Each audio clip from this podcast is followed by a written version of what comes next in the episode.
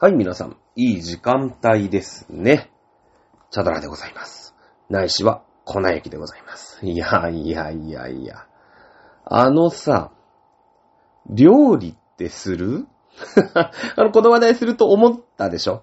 思ったよね。あの、僕のことをよく知ってる人、特に、あの、インスタグラムね。最近インスタができるようになったんですよ。私ね、割と、インスタは、まあ、見るのはね、ほら、オタクだからさ、そのアイドルの、なんていうのツイートとかさ、そのインスタの投稿？よく知らないんだけど、インスタはなんていうの？ポストは X でしょ？とか、まあ、Facebook は本名だからあんまり関係ないんだけど、まあ、そういうのは大体チェックするんで、見るようは知ってるよ。だけど、その、こっちが発信するのはもう Twitter でいいじゃん、みたいな。まあ、感じなのよ。だったの。で、もうどうやら若いやつがインスタ、もうツイッターじゃなくてインスタをやっているらしいと。しかももう3、4年とか5年とかそんなレベルで。ね。で、まあインスタを最近、この夏ぐらいかな始めたのよ。まあちょうどだから粉雪さんデビューと一緒ぐらいで、全部のあの SNS を作り変えましたんで、じゃあインスタやってみようかなみたいな感じでね、まあ最近のインスタ、私のインスタを知ってる人、ね、えー、は、あの、この話するだろう、そろそろするだろうな、あいつはって思ってたと思うんですけど、まあ、最近ね、あの、ずっと料理してるよね。うん。いや、あの、嫌いじゃないの。嫌いじゃないの。全然嫌いじゃない。どっちかっていうと、そうね、こう、家で料理をしている方が、全然全然苦じゃない、その、子供時代を過ごしてあのね、きっとね。なんかそういう、うーん、まあ野球はやってたけど、そういうなんか表で遊ぶ、まあ、野球はさ、遊ぶとは違うじゃん。こう、サッサッカー少年団とかさ、リトルリーグみたいな、そういうこう、ちゃんとした感じなんだけど、あんまり友達がいなかったのね。うん。いや、そりゃその、そのね、野球クラブに行けば、その、野球っていうのを通じて、一緒に頑張ろうっていう、そのチームメイトとかとは仲いいよ。だけど、別になんか、ひねたガキだったから、その、ユニフォーム、まあユニフォームっていうか、まあ田舎だったからさ、なんかジャージみたいなやつでみんなでやるぐらいのね、お揃いのユニフォームは6年生になって、しかも試合に出れそうなやつしか買わせないみたいな。最初から買っちゃうとほらみんな大変だからさ。ね。まあだから、まあ仮に一応ユニフォームとしたら、そのが、ユニフォームを着てる間はすげえ仲いいんだけど、別になんかその後、どっかでつるんでみんなで遊びに行ったりとか、まあそういう子じゃなかったね。割と。で、なんか近所の子供たち、まあ僕も子供なんだけど、と一緒に遊ぶみたいな、なんかみんなでチャリ乗ってすげえ探検だみたいな子供でもない。割とインドアなのね、私。で、うちの母親、僕のね、僕を産んでくれた、実の母、まあ、じ、まあ、実の母しかいないけど、うん。育ての母いないけど、は、こう、割と料理がプロ級にうまい人なんですよ。おそらくね。で、調理師の免許持ってんのかな？でもなんか今そのホームヘルパーみたいなので、その、こう、独居老人とか、あとなんかそういう引きこもりの大きなお友達とかにご飯を作りに行くみたいな、もうね、あの、仕事は辞めちゃったんで、アルバイトみたいなので、やってるみたいな。まあそういう人なんで、料理すごい好きなんですよ、うちの母親って。もう世界中のありとあらゆるスパイスが家にあったりするのよ。もう、なんか、あの、ね、今度うちの、僕に会った人はその写真見してって言ったらいつでも見せてあげるんだけど、ね、残念ながらラジオだからさ、その、ないんだけど、棚一面スパイス棚だったりするんだよ、うちの、うちのか、うちの母ちゃんの台所っていうか、まあうちの実家の台所ってね。で、まあそんな母ちゃんに育てられたから、全然嫌いじゃない。うん。うまいかって言われたら、うーん、別にうまくないなとは思ってる、正直。で、なんでか。ね。その、越えられない壁があるわけでしょ、きっと。で、それはね、結局自分で食うじゃん。だから、その自分で食うんだったら、細かいとこどうでもいいじゃんって正直思うタイプなの、別に。もうなんか、いや、猫まんまで全然美味しいし、みたいなさ。もうなんか肉焼いて、ご飯の上ぶっかけて、なんなら生姜焼きのタレとかさ、焼肉のタレわーってかけて、書き込むんだって全然美味しいのよ、私。その、食べることに対してあんまりそのこだわりがない。いいのカレー作ったら一週間カレーでも何の問題もないんだよ。そういう、こう、バカ舌と、ね、あの、なんだろうね、食欲がひねま、ね、食欲までひんなま、ひん曲がってるから、あんまりね、食べるのは大して興味ないんだけど、こと作るのはね、あの、割と好きなんですよ。嫌いじゃないんですよ。多分ね。まあそういう DNA があるんだろうね、きっとね。うん。で、その、インスタに載せる。ね。まあツイッターとかでもいいんだけど、なんかインスタ映えなんて言ってさ、ツイッターなんてもう吐きだめみたいなもんだから、なんかみんながみんなで愚痴ってるだけだから、別になんかそういう、こう、なんていうの？うーん、治安みたいなのもそんなに良くないじゃん。だけどインスタってなんか俺からするとすげえキラキラしたところで、こうみんながみんなそういうのを競い合ってるみたいな。なんか、な、なんだっけ。なんかプール、ナイトプールに女子が行ったりとかさ、ね、そういうインスタ映えみたいな、まあそういうのを気にする投稿が割と多いのかな。おじさん調べでは。うん。で、思ってんのね。で、最近こう料理の写真なんかをちょくちょくこう上げるんだけど、やっぱインスタだからさ、世界観がキラキラしてるから、なんかそれに合わせて、こう、彩りとかね。うーん、なんか肉ちっちって焼きました？じゃあさ、なんか普通じゃん。ね？なんか。だけど、せっかくインスタの世界に行くんだから、ちょっと気使ってみようって言って、じゃあ彩りをね、うーん、どうしようかとか。ね、基本ほら、ほっとくと料理って絶対茶色くなるじゃん。ね。だって特に日本人なんて醤油を使うから、基本、その、色が茶色になるんですよ。まあ、茶色もんって基本うまいんだけど、ね、揚げたら焦げるしから、焦げるっていうかね、こう、焼き目がついてくると基本茶色くなっていくもんじゃないですか。ね。なので、まあ、たまに彩りを、だ茶色で彩りをもう持ってくるとなると、赤か。ね、その、青難しいじゃん。自然界になかなかないよね。料理して青ってないじゃん。そうすると、まあ、緑。ね。それから黄色。うん。それからまあ、赤。ぐらいだよね。うん。まあ、あと白か。なんかはんぺんとかさ。お豆腐とか。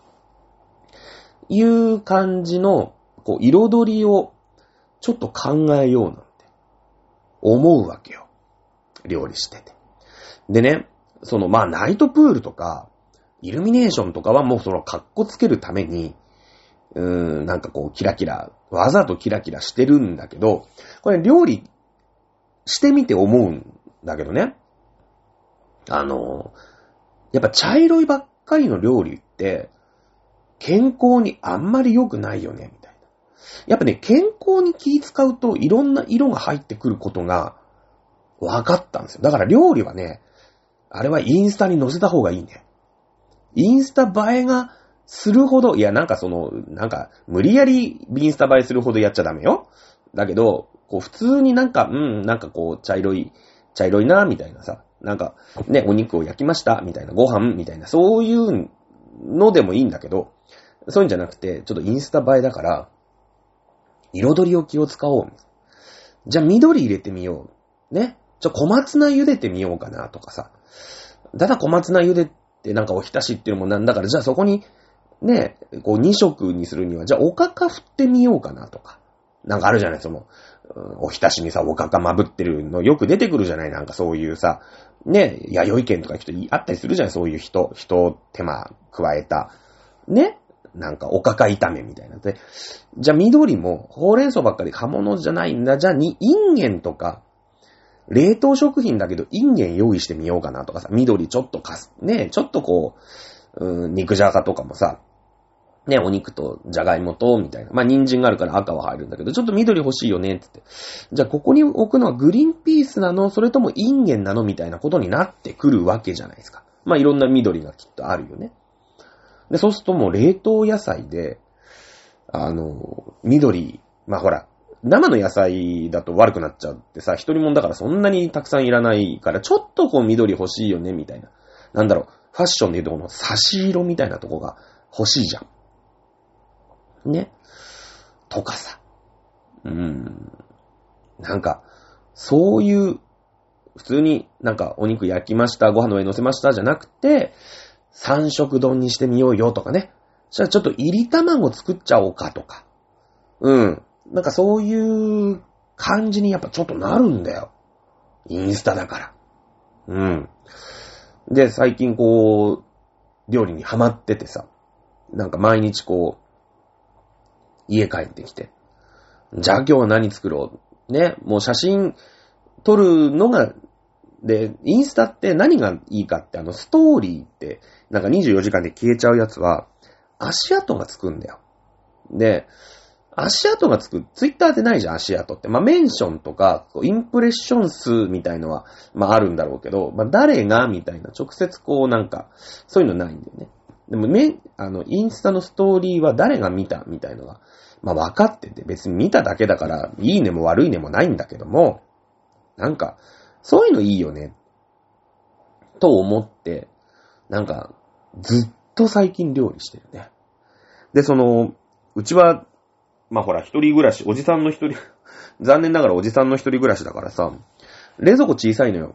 あの、昔は結婚してた部屋にでっかい冷蔵庫あって、引っ越してきたんだけど、まあ、残念ながらギリ入るかなと思ったら、ギリッギリ入んなかったの。今住んでる家の、この、ここに冷蔵庫置いてくださいねっていう、まあ、場所があるじゃない。で、そこに、こう、サイズ的には、その内見の時に測ったから、入るんだけど、その、廊下みたいなところをさ、こう、ぐりぐりぐりって、ね、言って、結構ギリギリで入るなと思ったら、その、なんていうの、こう、ターンができないわけよ。その、冷蔵庫のね。で、もう、こう、どうやっても無理。あとはもう天井ぶち抜くぐらいしか、入れる、そこに今持ってる冷蔵庫を入れることができないってなって、まあ、しょうがないから、ち、その、その場で廃品回収の、なんかいるじゃないそういうさ、何でも回収しますみたいな人呼んで、持ってってもらって、で、まあ割と綺麗な冷冷蔵庫、冷凍庫だったから、3万か4万ぐらいになったんだよね。なんかその、買い取りみたいなやつが。で、それ握りしめてニトリ行って、あの、一人暮らし用のちっちゃい冷蔵庫、あるじゃない。なんか、まあ、80センチぐらい高さで言うと。ね。で、まあ、冷凍冷蔵がありますよ、みたいなのをその場で側近で買ってきて、で、まあまあ、後々届けてもらうんだけどもさ。で、今ちっちゃい冷蔵庫と冷凍庫しかなかったのよ。で、まあ、料理、あんましねえだろうなと思ったの。その離婚してね。まあ一人で生きていかなくちゃいけなくて、まあ家賃も落とさなきゃいけないよね。もう使ってもない部屋にさ、お金払ってね、家賃も10万とかさ、そんな払えないわけですよ。はっきり言ってね。なんでもっと安いとこに引っ越さないといけなくて、部屋も狭くなったし、まあどんどんどんどんこう、さ、さ、なんていうの、まあほら、二人で払ってたからね。結婚してる時はね、曲がりなりにもね。その家賃的なものも。なんで、もう一人だからさ、で、どうせ使ってない部屋だから、まあもっと狭い部屋にしようっていうことになって、そんな料理もしない。まあでも、二口コンロ欲しいよね、みたいなところに引っ越したんだけど、まあこんなに料理やることになるとは思ってもいず、もうね、冷凍庫と冷蔵庫がパンパンなのよ。うん。で、その、緑だ、赤だ、赤って言うとじゃあ人参パプリカ？で、黄色は、まあ、パプリカの黄色と、うん、卵だよね。うん。で、白だと、まあ、はんぺんとか、じゃことか、しらすとか、うん、卵の白身とか。まあ、そういう話になっていくのかな。そんなことを考えてるとさ、もう冷凍庫がいくらあっても足んないわけよ。で、その作り置きをして、その、たまにさ、なんだろう、一、一年間に200万円貯めた OL の節約弁当みたいな、あるじゃん。本。なんかこう、冷凍しといて、それチンするだけでいいですよ、みたいな。ね。そういうのも作ったりとかしてると冷凍庫がもう足んなくなっちゃって、いや、ついにね、買いましたよ。あの、冷凍ストッカーっていうんですか？冷凍庫だけの、あの、冷、冷蔵冷凍庫って結構でっかいやつって高いじゃん。もう、もう16万とかさ、20何万とかするじゃん。じゃなくて、もう冷凍だけの冷凍庫ね。買いましたよ。うん。今、冷凍野菜がいっぱい入ってるね。業務スーパーで買った冷凍野菜がいっぱい入ってますね。うん、それをね、どんどん食べていかなくちゃいけないというね、感じ。もう今日はだって、7時半ぐらいに家帰ってきて、肉じゃが作って、ブリ焼いて、で、しょうがねえからもう汁物もないと形になんねえなっつって、じゃあ味噌汁作んだけど、味噌汁がさ、もう身が、味噌汁の身があんまないから、じゃあこの間のね、収穫した椎茸がまだもう袋にさ、パンパンに残ってんのよ。じゃあなんか、椎茸ざく切りにしてさ、入れたら、まあ、味噌汁の、なんていうの？具？で、ほら、なんか、でっかい、ね、フリーズドライとかでさ、今ほら、でっかいなんか具が入ってますみたいにやってるじゃん。だかこっちは生椎茸もあるんだからさ、もうそれ、もうガチャガチャって切ってね、もう、ハサミで切りましたよ。ね。で、ご飯を。ご飯は冷凍。あの、その、それこそ椎茸を消費するために炊き込みご飯、あの、キノコとタケノコの炊き込みご飯を作ったから、それが冷凍してあったんで、それチンして、あとなんだっけ？えっ、ー、と、肉じゃがでしょ？ブリでしょ？味噌汁でしょ？で、じゃあちょっとなんか、なんか見てさ、緑がねえなと思うから、じゃあしょうがないよ、その椎茸と一緒にね、あのー、すき焼きのタレで煮ようと思って買ってきた春菊を、まあ、ちょっと拝借して煮てさ、おひたしにして、えー、ただおひたしじゃなんか、なんかだから、もうしょうがないから、ちりめんじゃこと梅肉であえてあげない。あげ、あげましたよね。もう何を目指しているのか全然わかんない。でも、たの、とてつもなく楽しいね。うん。本当にね、あの、もうさ、40歳、僕は今46だから、40歳でいいから、ね、もういいじゃん。私、料理嫌いなのっていう人が、ニコニコ食べに来てほしいって、俺ずっと言ってる。本当に Tinder でもやってやろうかと思ってるよね。うーん、本当に。ね。うん、誰かいないですかね。ね、別に脱がなくていいから。ね、誰かご飯食べに来てください。あの、うちね、消費式、今もう冷蔵庫もパンパンになってきたね。うん、やばい。食うのが追いつかない。買っちゃうから。うん、助けてください。いうことで。はい、もうね。えー、でも、いい趣味だよね。いや別に趣味にいい悪いない、なくて別に何だって趣味はいいと思うし、俺なんかもうアイドルオタクなんていうね、金をドブに捨てるみたいな趣味ずっとやってますから、あれですけれども、あのー、まあでも、その、どうせ人って物を食うから、そのスキルも上がるし、ね、その、まあ、少し、少しは節約にもなる、じゃない？だって、趣味で、ね、こう、普通に食べるよりも、ちょっとお金が減るみたいな。いい、いい趣味だよね、料理ってね。悪くないなと思いましたよ。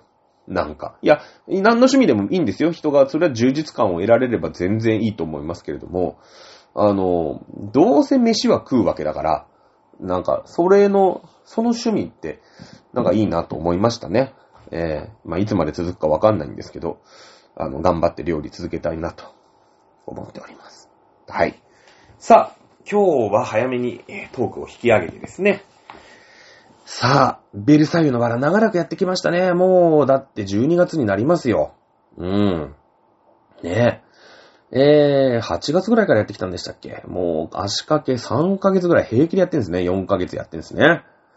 さあ、今日で多分、ラストでございます。今日はね、もう、ちょっと延長してもラストやれるまで終わりません。ね行きましょう。さあ、えー、前回はですね、えー、まあ、オスカル、ね、まあ、あの、衛兵隊の隊長として、ね、えー、本来であれば軍隊の、まあ、一番下部組織みたいなところですけれども、まあ、民衆の味方をするという決断を、まあ、オスカルが下すわけですよね。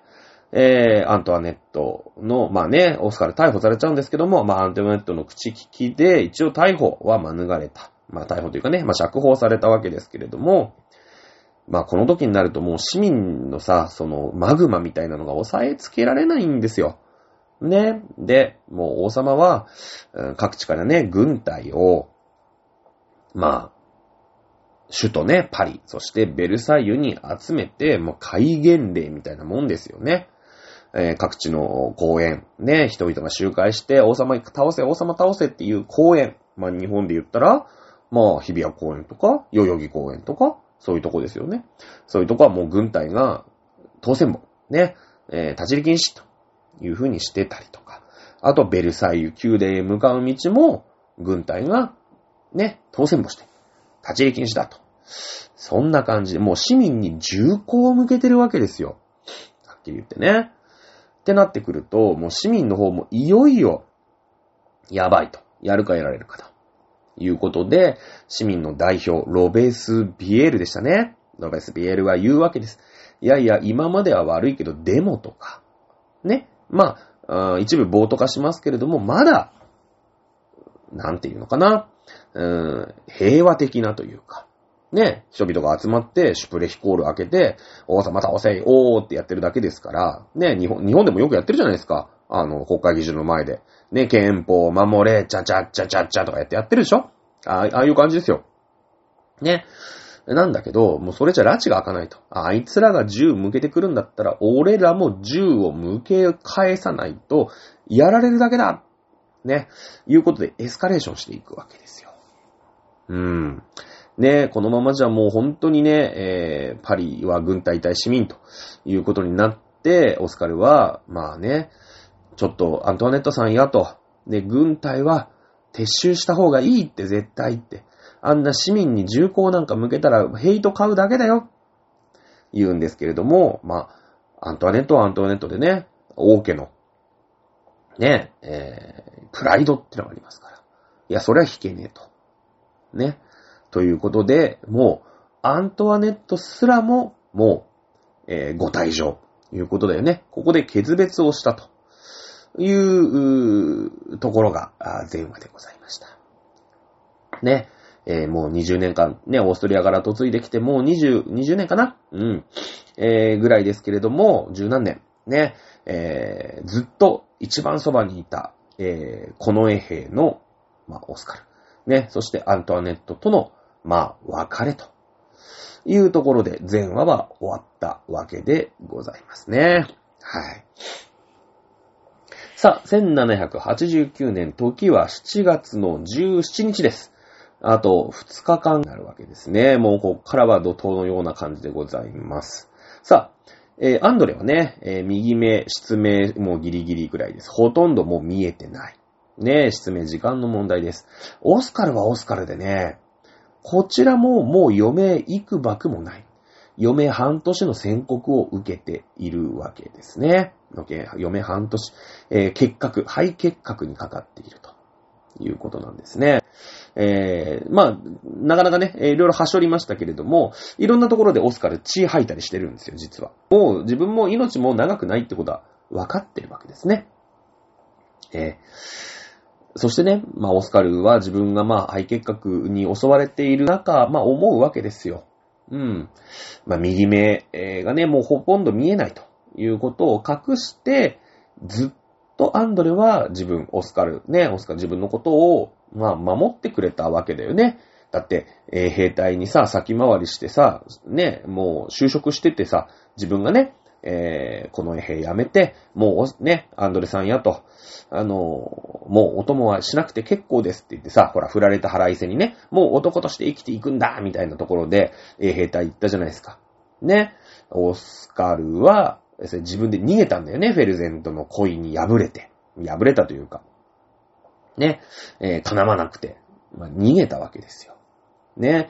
だけども、まあ、アンドレはそんなことでへこたれない。あいつが衛兵隊にいる、衛兵隊長になるんだったら、俺は衛兵隊の、まあ、そこの兵隊の一人になって、一番近くからあいつのことを守ってやると。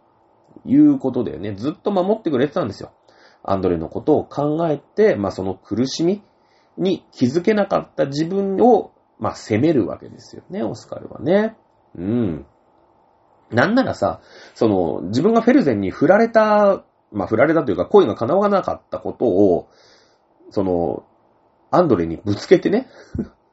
うん。その、なんなら、そのアンドレを追い詰めちゃってさ、ねえ、えー、アンドレは本当は、ね、オスカル自分のことが大好きなのに、そんな、ね、好きな相手からさ、俺は振られたもんね、私は振られたのみたいな感じで、もう自暴自棄でやってらんねえよみたいになったらさ、もうどうしていいのかみたいな感じだよね。一回だから、その、アンドレに押し倒されたりとかしてるんだよね。うん。やっぱそういうさ、こう、まさか、ね、えー、オスカルに対して、まあ、アンドレがオスカルに対して、まあ、非常に強い、まあ、愛情持ってることっていうのに気づけなかったね、えー、いうアンドレのことを思って、こう思い悩むわけでございます。ね、あの、エピソードがあってね、あのー、まあ、いつもその隊長の執務室みたいなところにオスカルは座っているんだけれども、アンドレはね、ある日、その隊長に報告に来るわけですよ。まあ、各地でね、デモが発生して、ここでこういう事件が起きております。どういう風に警備しますか、隊長というのが日課なんですよね。うん。たまたまね、オスカルは、その机の執務室の執務机、えー、公務の机のところにいなくて、ね、まあ、たまたまなんかこう立ってたんでしょ。ね、その違う方にいたんですよ、お部屋に。ね、コンコンコンつって、隊長失礼しますって、アンドレ入ってくるわけですよ。そしたらアンドレは、ね、あの、机の脇にいるオスカルを無視して、その元の机のいつもうん、オスカルが座っている方向に対して、いつもの報告をするわけですよね。まあ、つまりもうほとんど見えてないわけです。こっちにいるだろうというところ、方向に向かって報告をする。まあ、そんなね、もう、そんな見えてねえんだと。ね。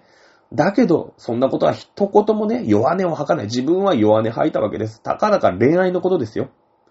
ね。恋愛のことで、当たり散らしちゃったわけですよ。ね。えー、なんだけれども、もうほとんど見えてない。そんなね、弱、弱音みたいのお首にも出さないで、こう自分の一番近くでね、守ってくれてる。いうね、アンドレのことを考えて非常にこう、オスカルは苦悩するわけでございます。さあ、まあ、ジャルジュ家でね、もう余命いくばくないオスカル。まあ、一応貴族の端くれですからね、自分の肖像画をまあ、うーん、描こうと。ね。えー、いうのは、これまあ貴族の習わしなんでしょうかね。えー、まあまあほら、戦国時代とかでもさ、割と描いたりするじゃない、自分の肖像画。ね。えー、それをね、完成、やっとか、まあ前々から描かしたんですよ。アンドレにね、見せるわけですよ。アンドレにね、見えてないんですよ。見えてないんですけど、アンドレは、感想、その絵の感想を言うわけですよね。うん。ね、あの、もうすごい輝くような笑顔だね。昔よく言ったアラスの泉、まあその、うん、アンドレがね、アンドレとオスカルが休暇を取って、ね、えー、行った地方の都市でしたよね。ジャルジュゲが治めている地方の領主、アラスというとこでしたけど。昔行ったアラスの泉だよね。ね、優しい一人の女性だね。ね、えー、素晴らしい絵じゃないか。いう風に、アンドレはその絵の感想を言うんですね。だけど実際は、もっとたくましい、白馬に乗った凛々しい騎士としての、うん、オスカルが、そこにはまあ描かれていたわけなんですね。まあ、つまりもう、アンドレはほとんど全く見えていない。20年以上をずっと、まあ、一人の女としてね、えー、愛していたまあ、頭の中のオスカルの感想を、まあ、言ったわけですよね。うん。ね、きっと、えー、オスカルの肖像だったら、こんな絵に違いない。だからもう、見えてないことはもう、もうバレてるわけですね。完全にバレてるわけです。だって違う絵なんだもんだって。ね。えー、なんですけれども、まあ、えー、オスカルの肖像が完成した、どうだって言われて、アンドレはきっとこんな絵だろうというところで、輝かしい女性のね、キラキラした女の子の絵、ね、女性の絵、いうふうに感想を述べるわけですよね。さあ、えー、まあ、アランからね、明朝8時、ね、えー、兵隊は武装して軍、えー、警備に備えなさいという命令が下ったというふうに報告が入ります。ね。えー、まあ、アンドレはね、の、アンドレは、アンドレの自分に対する愛を知りながら、うーん、オスカルはね、別の人を、まあ、愛していたわけですよね。フェルゼンのことを愛していたわけですよね。そんな私でも、ね、愛してくれるのかいと。まあ、ここはもう、ね、なんだろうね、かゆくなるよね。あの、少女漫画だからね。ね、当たり前じゃないか。ね。アンドレは言うわけですよ。もうここではさ、身分の差とか、そんなんないよね。もう一対一の男と女として、ね。ずっと気づけなくてね。悪いね。いうことでしょ。うん。ね、私も心から愛しています。だから実際のさ、その、愛の深さを、まあ、こう悩んで悩んで、オスカルは気づくんだよね。もう右目なんか全然見えてない。だけれども、そんなことは一言も言わないでずっと私のことを思っててくれている。ね。気づくんですよ。まあ今まではだからさ、貴族としての時代のオスカルは気づけないかもしれないよね。だって平民との愛情なんて、ちゃんちゃらおかしいわけですよ。僕もちろん、オスカルだってずっとそう思ってた。だから気づけないんですよ。あんなにラブラブアンドレなのに。ね、アンドレラブラブで、こう大好きなんだけど、そんな世界ありえないんだもん。貴族だから。ね。で、そういう貴族だなんだっていう古臭い考えを取っ払うと、ね。一生懸命考えたんですよ。苦悩して。ね。で、もうアンドレも見えてない。で、でもアンドレの心の中、肖像画の感想を言ったら、すごい輝かしい、超イケてる女子の感想を言うわけですね。こいつはずっとこういう感じで私を見てくれてたのかと。ね。だけども、まあ、悪いことしてたわけですよね。ああの、アンドレに対してね。フェルゼンのこと好きだったわけです。それで追い詰めたりしてるわけでしょ。ね。もうそんな私でも愛してくれるのか。ね、もちろんだ。私は、私も心から、あなたのことを愛していますと。つ、ついにね、ここで、オスカルは、ね、告白返しみたいな感じですよね。そんなこと、昔から分かってる、分かってたよ。アンドレも答えるんですよね。やったーとか言わないんですよ。うん。やっと気づいたかと。そのね、身分とかなんとかっていう、その枠の中では気づけなかったけど、それを取っ払ってみたら、な、俺のこと好きだよな。王道パターンですよね。最終的になんか、幼馴染みたいのを取っ払うとこいつ好きだったみたいなね。あるよね。はい。この瞬間、オスカルとアンドレは、まあ、夫婦と、まあ、なる。という風な、まあ、アニメではね、えー、書き方をされるわけですよ。まあ、実はね、あの、ここでは、あの、漫画とアニメではちょっとずれていて、あの、漫画の場合、漫画だと、えー、漫画とか原作ね、だと、この間さ、その、親父が、もう、自分のね、えー、娘がほら、置いた、置いたというかさ、軍のね、命令破ったから、けじめつけてやるみたいなところで、その、自分の親父、ね、ジャル事件の親父が、オスカル殺すみたいなシーンでアンドレが助けに入るみたいなことあったじゃない。ね。で、そこで親父も吸ったもんであって、ね、貴族と平民なんか結ばれるわけないみたいなこと言うんだけども、まあ、アンドレがね、何を言ってるんですかと。ね、人を愛するのにそんなね、あのー、身分とか、誰かの許可とか、そんなの関係ないんだって言って、親父もぐぬぬってなって折れたじゃないですか。これがだから、ね、その自由とか平等っていうのを、古臭い考え方のね、貴族は貴族、平民は平民みたいな、ね、打ち破っていくんだっていう大きなフランス革命の、こう、根っこの部分だっていう話はしましたよね。そのエピソードあったじゃないですか。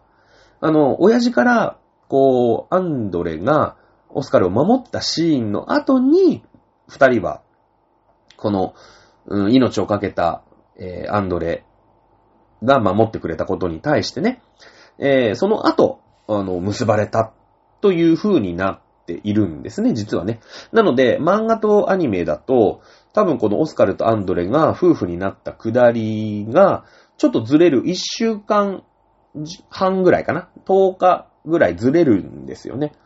まあなんでなんだろうなというところもあるんだけど、この肖像画のエピソードをその挟む、えー、全く見えてないアンドレが、まあ、まあ貴族のね、習わしみたいなことで、まあもう余命も幾ばくもないから、まあ肖像画を描かせてるわけだけどもさ、えー、その肖像画のエピソードね、えー、を挟むことで、そのアンドレのオスカルへのイメージね。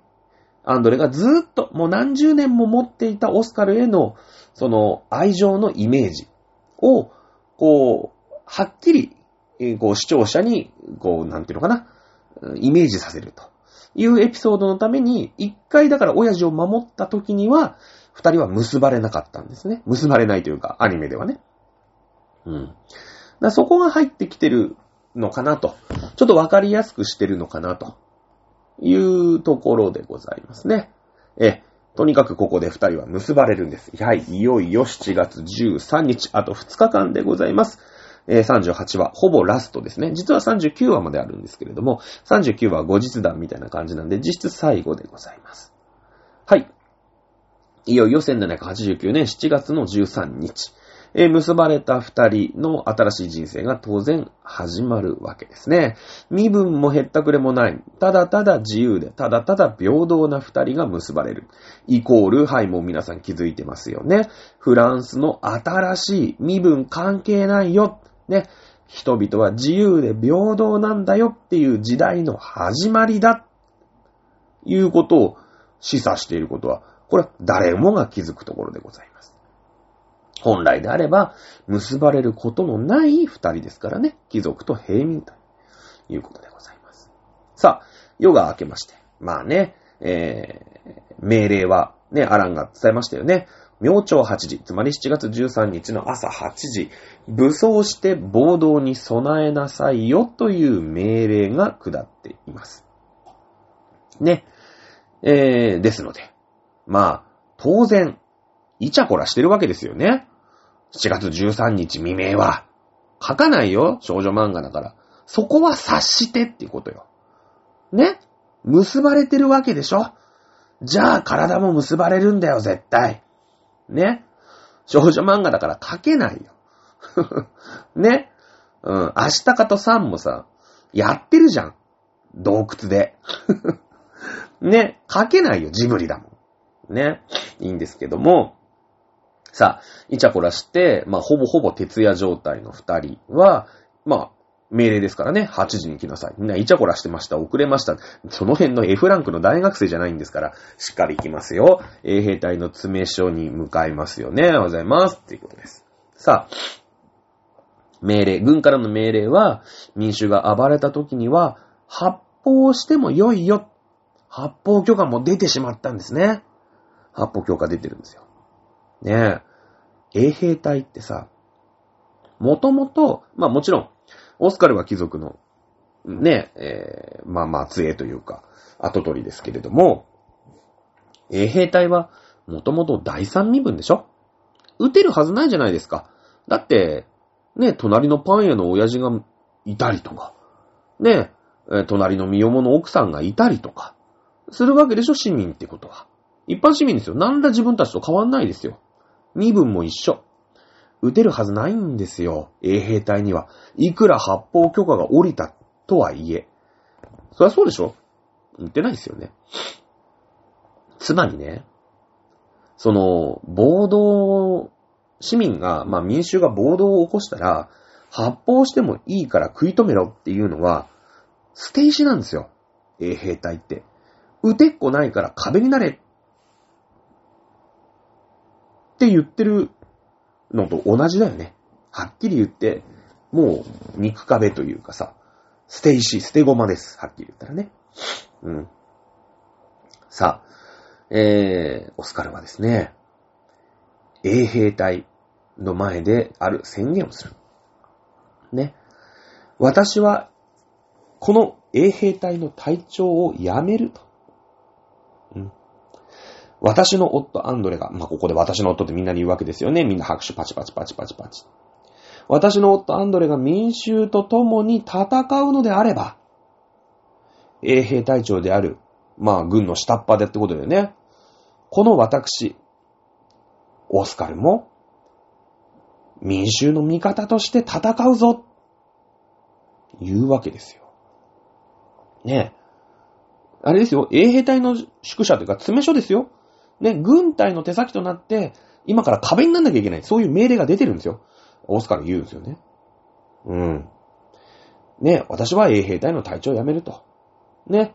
えー、そして、まあ私の夫アンドレが民衆と共に戦うんだったら、私も民衆の味方として戦いますと。辞めちゃうわけだからね。ただ衛兵隊員、まあ生活もあるよね。衛兵隊やることでお金、お給金もらってる人いるわけですから。ね。衛兵隊員に関しては、自由にしなさい。ね。残るもよし。私と一緒に戦ってくれるならそれはそれで助かる。ね。いうふうに言うわけですよ。そしたらやっぱり衛兵隊員はね、いやいや隊長、俺たちの隊長はあんただけだと。あんたの命令に私たちは従うぞっていうことで、まあもともと民衆側だからね。うん。強い絆ですよ。ね。えー、じゃあこの B 班ね、えー、オスカルの率いてる隊は、今度民衆側につこうよ、いうことで、えー、一致団結をするわけですね。はい。えー、一応ね、衛兵隊も軍の下部組織ですから、お目付け役がいるわけですよ。うん。それが、ダグー大佐。まあ、大佐ですから、軍の人間ですね。ちゃんと衛兵隊が軍の言うことを聞いてるかな言って、えー、見守るというか、お目付け役ですね。もちろん貴族側の人間です。当然この動き、オスカルは衛兵隊勝手にやめて、民主と共に戦うぞなんて。軍機違反も甚だしいじゃないですか。ね。ダグー大佐。これは悪いけど、軍機違反だと。上に報告させてもらう。いうふうに言うわけでしょうがないですよね。だってそれがあなたの仕事だもん、ダグー大佐の。ねえ。だけれども、ダグー大佐も、もうね、民衆の、この怒りの矛先がどうにも、どうにもなんないことは分かってるわけです。結構賢い人なんですよ。ね。絶対報告するよ。悪いけど、軍には報告する。だけど、言うんですね。ダグー大佐、ね、えー、続けます。だけど、今日一日だけは、無断で私は休暇を取る。だから、今日、今ここで起きたことの報告は、明日行う。いうふうに言うわけですね。これがダグー大佐ができる精一杯の、まあ、花向けというか、応援というか、ね。ダグー大佐はもちろん軍の人間ですから、じゃあそうだそうだ、よしやれなんて言えない。これが精一杯、できる精一杯ですよ。ね。えー、の応援。ね。私は今日は無断で休暇を取る。いう風に言って、お前たち好きに今日一日だけは暴れろと。だけど俺が頑張れるのも一日だけだぞ。言って、静かに去っていく。男だね、ダグー大佐ね。うん。ね。さあ、えー、舞台はですね、チェイルリー広場という、まあ、一つの広場になるわけですね。えー、武装している市民たちが、まあ、立てこもっている広場でございます。えー、オスカル率いる元衛兵隊、もう辞めちゃってるからね、みんなね。うん。が駆けつけるんですけども、元衛兵隊だろうか、衛兵隊なのか、市民わかんないじゃないですか、はっきり言って。いや、そりゃね、オスカルは、もう、えー、我が夫アンドレが市民と共に戦うんであれば、ね、私も民衆と共に戦うっていう決意はしてますよ。ただそれは、ね、新聞で発表したわけでもないし、記者会見やったわけでもないじゃないですか。ね、軍服だっていつものまんま。ね、えー、じゃあ、市民が集まって立てこもっているチェイルリー広場に行くぞって、オスカルとその元衛兵隊が行ったところで市民は、え兵隊が来たぞ、つって、俺たちを鎮圧するつもりだな。そりゃそうだよね。ということで、あの、なんでしょうね。軍隊。もともとね、そのチェイルリー広場は、その正規軍と市民がこう睨み合っている状態なんだけれども、あの、まださ、衛兵隊が味方か敵か、なんなら敵だっていうふうに思っているわけですよ。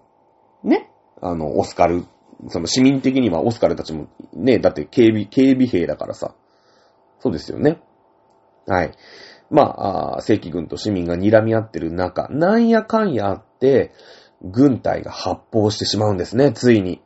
そして、物の見事にというか、えー、間の悪いことに子供に誤射してしまうんですね。はい。1789年7月13日午前8時。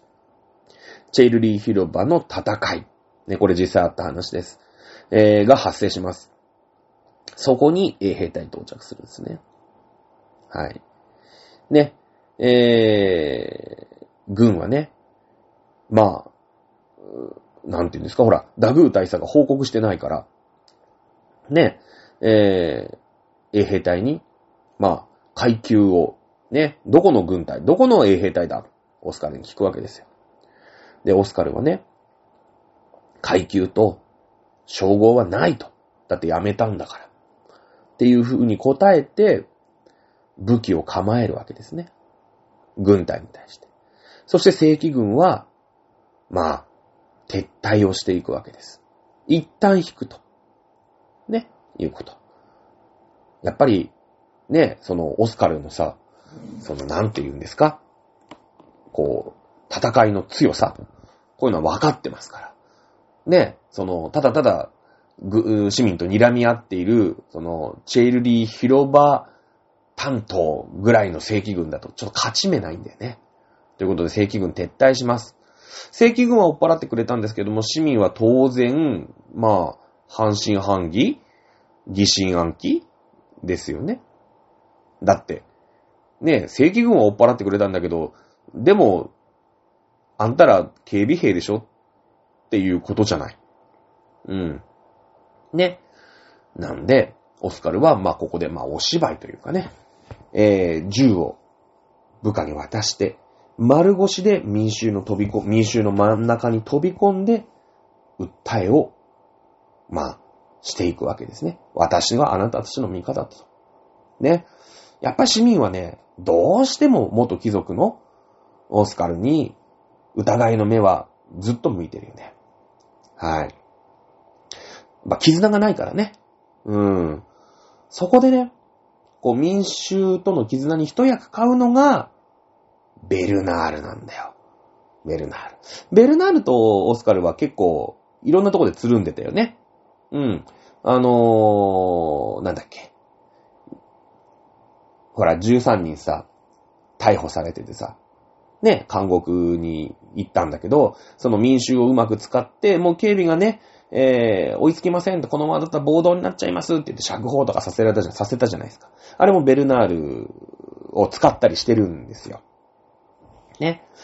えー、ロベスピエールの弟子、ベルナールでございます。民衆の中、そのね、公園の中にいた民衆に、ベルナールがたまたま、まあ、いたんですね。俺はこの人を信じる。だって今、俺たちに銃口を向けていた正規軍を追っ払ってくれたじゃないか。共に戦うんであれば、俺は元貴族とか、そんなのは関係ない。ね。俺はこの人を信じる。共に戦おう。握手するんですよ。ね。ベルナールはさ、なんだろう、今で言うと、そうね。誰だろうね。うーん、だから、有名な、まあこの人新聞記者だから、今で言うとそうだななんだろう、鳥越俊、鳥越俊太郎今の人じゃないですね。えー、まあそういうほら、まあみんなに知名度があるわけですよ。ね？まあ関口博士でも、関口博士ちょっとあれかもしんないけど。ね？ジャーナリストなわけですよ。ね？なので、こう、なんだろうな。そのさ、ロベスビエルの弟子としての知名度めっちゃあるし、うーん、信用というか、その、まあ、新聞記者としてのね、えー腕前も、そういう、こう民衆をこう乗せていくっていうことに関しては、まあ、1枚も2枚も上手じゃないですか。ね、情報の操作うまいわけですよね。ということで、まあ、ベルナールがわざわざね、えー、握手をしたことで、民衆も、うん、あいつが言うんだったら、まあ、信じてもいいのかな、いうふうにちょっと風向き変わってくるんですよ。ね。そこで、こう、広場をね、じゃあ一緒に、オスカルさんも一緒に守りましょう。元衛兵隊の皆さんとも一緒に守りましょう。いう感じで、こう、一瞬で絆ができるわけよ。さあ、さっきね、えー、広場守り隊の正規軍の人たちは、そりゃね、えー、すごすごと撤退したんですけど、それは撤退だけしたらね、正規軍の名が折れますから、うん。えー、アルマンというね、部隊ですけども、こう、本体を率いて、当然広場に戻ってきますよね。うん。逃げっぱなしじゃないですよ、当然。ね。で、民衆は広場に立てこもります。ね。えーその数、まあ、正規軍が、あまあ、500に対して、えー市民軍はま、50とかね。そんな感じ。ね。衛兵隊は、まあ、遊撃隊みたいな感じでね、こう、馬も、馬乗ってますから。ね。えーこう、軍隊の側面からこう、突こうみたいなさ。なんか、桶狭間みたいな感じでね。ね。えー、まあ、その戦いの中、ね、睨み合ってさ、市民は、こう、ガチでバリケード使っ、作って、こう、広場ガードしてるわけでしょ？で、部隊の本体が来ます。で、ね、えーオスカルたちは、その馬に乗ってね、そういうゲリラ戦みたいなのを仕掛けるわけだよ。その、まあ、戦いの中、ついにアンドレの目が完全に失明しちゃうんですね。完全に失明する。当然馬なんか乗ってられませんから、なんとかアラン、ね、班長ですよ。この人はいいいい人だよね。まあ部下ね。アランがなんとかまあ、助けてね、逃げるんですよ。だけども、行く先々でね、もう軍が本体が来てますから、どこ行ったって軍隊なんですよ。ね。えー、で、もう軍隊ももう発砲許可出てますから、バンバン撃ってきますので、もう気づけば人数は半分以下。ね。いう、こう、絶対絶命の、まあ、ピンチですよ。だチェ、チュエルリー広場にも戻れないのね。あいつら戻ってくるぞ、つって。オスカルだかなんだか知んないけど、裏切り者が戻ってくるから戻すんじゃねえ、つって。探せってことになってるわけよ。ね。で、もういよいよ、もうしょうがない。えーこれはもう正面切って突撃してでも、チュエルリー広場に、を守っている民衆と合流しなくちゃいけない。いう風に、まあ、橋の下にこう隠れてるわけだね。20人ぐらいが。だって、50人が半分以下になってんだから、もう20人ぐらいになってるでしょ？ね。で、このままね、こう、入れるところを探して、またちょっと撃たれて、見つかって、逃げて、拉致が開かないじゃないですか。どんどん味方減る。もういよいよ決死の突撃、正面突破で、なんとかチュエルイ広場に戻んなくちゃいけないよな。って、まあ、決意をね、オスカルはじめ、ね、アラン隊長、そしてもう全く見えてない、ね、アランの肩を借りているだけのアンドレ。ね、この辺は、決意を固めたときに、軍隊に見つかっちゃうんですね。軍隊に。軍隊の見張りね、石膏みたいなのがいるわけじゃないですか。こう見張りみたいな。はい。オスカルはね、えー、銃を抜いて、まあ、その見張りを殺そうとするんですよね。見張り仕留めるんですけれども、その見張りが放った方の銃弾は、アンドレの左胸を貫いてしまうんですね。うん。まあ、銃弾が左胸を貫いてるわけですから。もう、アンドレ、ただでさえ目が見えてなくて、ほぼもうどうにもなんないんですけれども、まあ、瀕死のアンドレですよ。ねやっぱりさ、アンドレが死に瀕しているわけで、アンドレを失う、うーん、辛さ恐怖まあそういったものでこう、オスカル率いるね、え一帯は、軍の囲みをね、なんとか中央突破するわけですよ。ね、もうここはもう細かいこと言わない。ね。あの、アンドレのために必死だからもうね、軍隊もひるむんだよ。もう必死の形相だから。もう必死のパッチやから。はい。広場に到着します。ね。だけどももう、だって左胸銃弾貫いてるんですから。手遅れなんですね。えー広場に到着した時には、夕方、日没の時を迎えます。まあ、こっからだから暗くなっていくわけですけれども、まあ、当然ね、アンドレの、まあ、命が、まあ、太陽が沈むとともに、まあ、亡くなっていくというのを、まあ、示唆しているということになるわけですね。はい。えーオスカルは最後の時を迎えます。必死にアンドレとオスカルはね、会話をします。二人で結婚式しようね、とか。ね。えー、そしてその結婚式で私を妻にする、いう風に、ね、誓ってくれと。ね、オスカルが言う。もちろんだと。二人で結婚式しような、いう風に、まあ、アンドレは、まあ、力なく、ね、言うんだけれども。ね、二人出会ってよかったと思いながら共に生きような、いうところで、日没の時刻を迎えるんですね。えー、太陽は、まあ、そこで地平線に沈んでいくわけです。つまり、アンドレが、アンドレの最後ということですね。二人でこうね、必死に声を掛け合ってんだけど、も、声は返ってこないんですね。一人、愛する人に置いていかれた。まあだから結婚して一日ですよね。一日も経ってない。十何時間。十六時間ぐらいですよね。二人が夫婦でいられた時間は。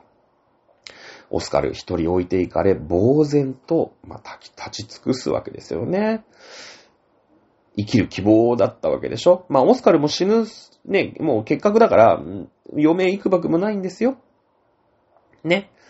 えーなんですけれども、やっぱり自分の愛した人が目の前で亡くなっていく、いうことでですね、もうやけのやんぱちになってですね、軍隊のところに突っ込んでいくんですよ。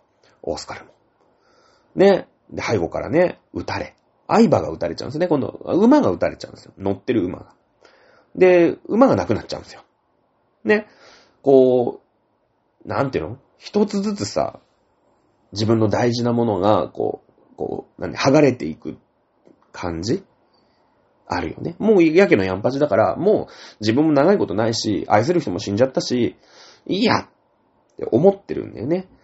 だから何のために自分が戦うのかっっていうのすらちょっと、オスカルは今見失ってる状態なんで、オスカルそういうとこあるんだよね。結構こう、直情的というか、冷静に見えるんだけど、すげえ熱いみたいな。ちょっとこう、パニクっちゃう時あるんだよね。うん。さあ、えー、その頃ですね。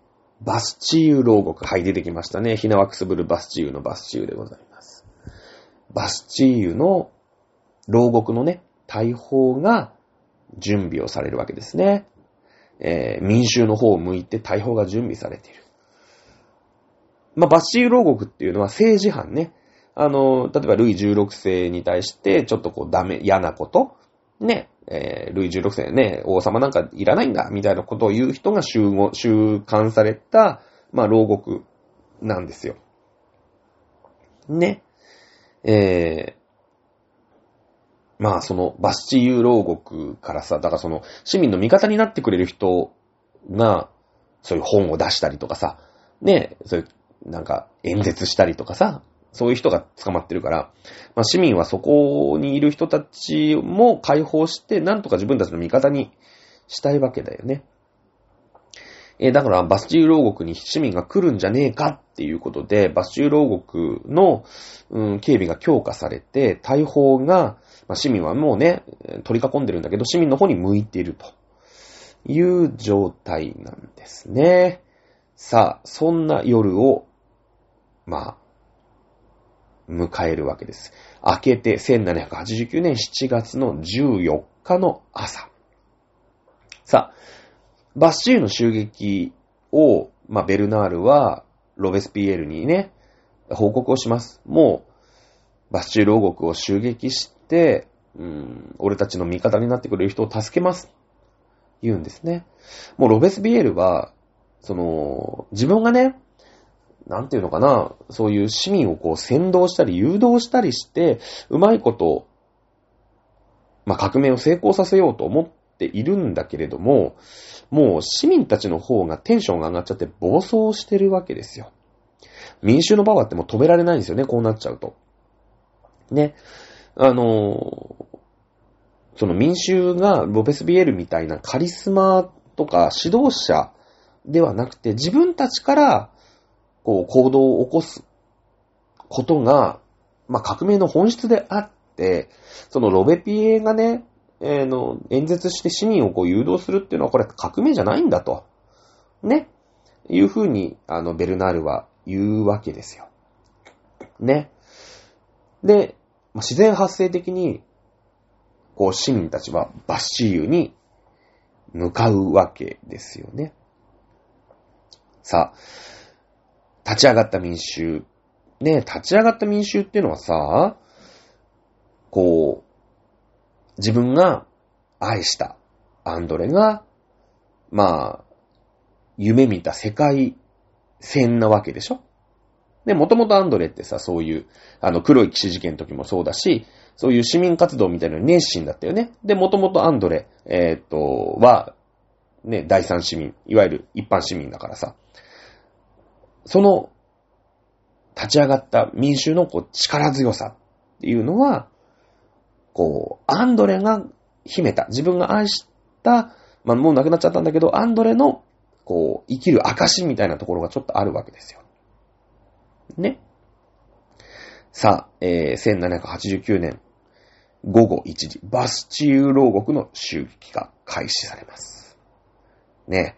当然、バシューユ牢獄からは、もう大砲の雨やられですから死体の山ですよ。ね。はい。やっぱりさ、市民が自然発生的に、バッシュ牢獄でね、俺たちの味方を助けるんだって言うんだけど、やっぱそこにはさ、カリスマ必要なんだよね。うん。そこに、ね、もう捨て鉢になって、もうやけのやんぱちになってたオスカルが、登場するんですね。登場します。オスカルはほら、軍隊の人間ですから。ね、大砲の使い方とかさ、うまい使い方なんて分かってるわけですよ。ね、いうことで、えー、形勢が一気に逆転していくわけですよ。ね。で、そのバッシュー守る側は、いきなりね、形勢逆転したらなんだっていうと、ね、死に損ないのオスカルが、こう、市民をね、うまいこと使ってるっていうのが分かって、あいつだいうことで、まあ、オスカル、あの、まあ、金髪に一人に狙いを絞れということでですね、まあ、集中放火、一斉射撃を浴びせるわけですよ。はい。えー、オスカル。ここで銃弾に倒れるんですね。うん。さあ、最後まで行きましょう。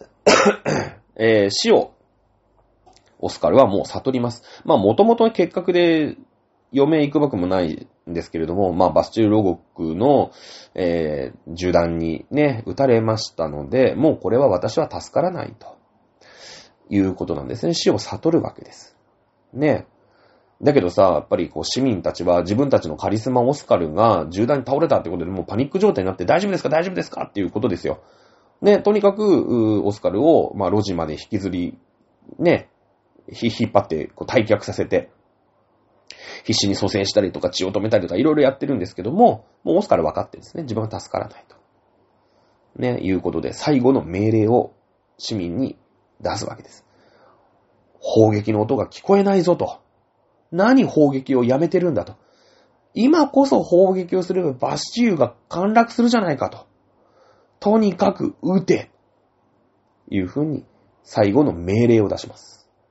ねえ、アラン班長をはじめ、そうやってね、付き従っていた人が、まあ、元衛兵隊は、まあ、倒れているオスカルに対して、まあ、最後の命令をしたオスカルに対して敬礼をした後、戦いの場に赴くわけですね。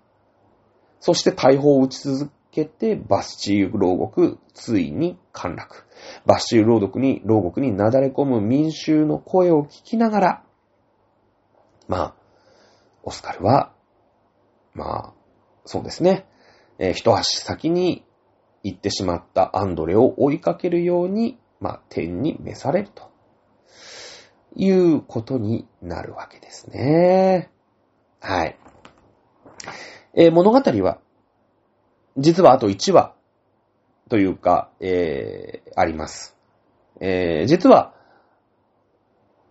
えーと、まあ、そうね、フランス革命の、まあ、回想録みたいな形でね、えー、衛兵隊の、まあ、班長、アラン、そして、ベルナールね、えー、新聞記者ベルナール、元黒い騎士、そしてベルナールの妻になったロザリー、この三人でね、えー、まあ、この、その後のフランス革命というものを、うーん、まあ、三人で振り返ると。いう5年後のね、えー、シーンが、この後書かれるんですけれども、それは、じゃあ次回になるのかな？一回で終わんなかったですね。えー、まあ、フランス革命のその後の変遷と、まあ、最後のね、えー、エピローグというところをまとめて、えー、次回、えー、完結というふうにしたいと思います。ということで、えー、もうね、ほぼほぼ、えー、終わりですね。はい。どうでしたか皆さん？まあまあ、それは次回やりましょうか、ゆっくりね。もう時間過ぎてますからね。ということで、じゃあ、この続きはまた来週やりましょう。それではまた来週お楽しみください。さよなら。